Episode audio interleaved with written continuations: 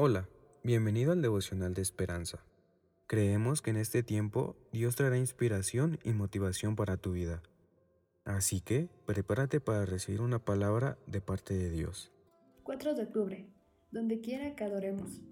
Mas la hora viene y ahora es, cuando los verdaderos adoradores adoran al Padre en espíritu y en verdad. El autor nos dice, un dolor de cabeza y cuerpo intenso y debilitante me impidió asistir a la, reunión en mi iglesia. Otra vez, lamentando perderme la adoración comunitaria, miré el mensaje en línea. Al principio, la pobre calidad del sonido y el video me amargaron, pero luego una voz entonó un himno conocido y las lágrimas me brotaron mientras cantaba. Sé tú mi visión, oh Señor de mi corazón, mi mejor pensamiento de día y de noche.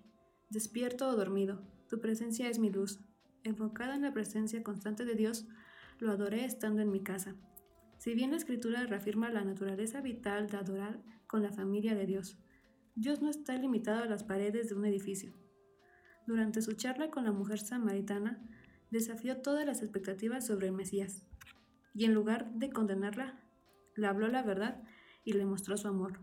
Reveló un conocimiento íntimo y soberano de sus hijos, proclamó su deidad y declaró que el Espíritu Santo generaba la adoración verdadera a partir del corazón del pueblo de Dios, no de una ubicación específica.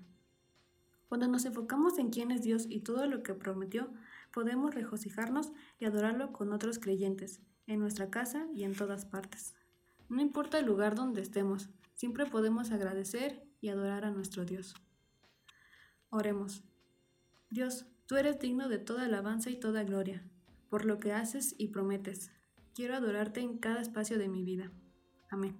Esperamos que hayas pasado un tiempo agradable bajo el propósito de Dios.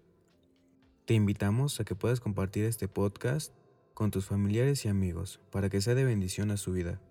Puedes seguirnos en Facebook, Instagram y YouTube como Esperanza Tolcayuca.